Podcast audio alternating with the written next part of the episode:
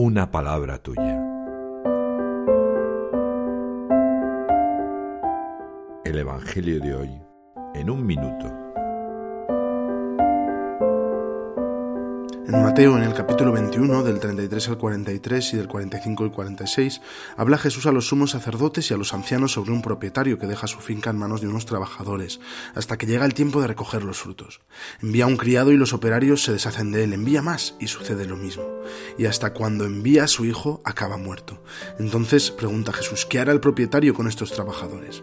Le responden, los hará morir y pondrá a otros. Responde el Señor, ¿no habéis leído nunca la escritura, la piedra que desecharon los arquitectos es ahora la piedra angular. Por eso se os quitará a vosotros el reino de Dios y se le dará un pueblo que dé frutos. Al oír esto piensan atacarle, pero temen a la gente que lo tiene por profeta. Este Evangelio me recuerda que Jesús me avisa de lo que puede pasar, de la infidelidad a la que puedo llegar como a la que se llegó en la pasión y cruz. ¿Me dejo llevar por la dureza de mi corazón o intento ser leal y humilde? Francisco nos recuerda que Dios nos regaló la vida y nos apropiamos de su palabra, y añade, hemos de ir a escucharla y obedecer en la iglesia.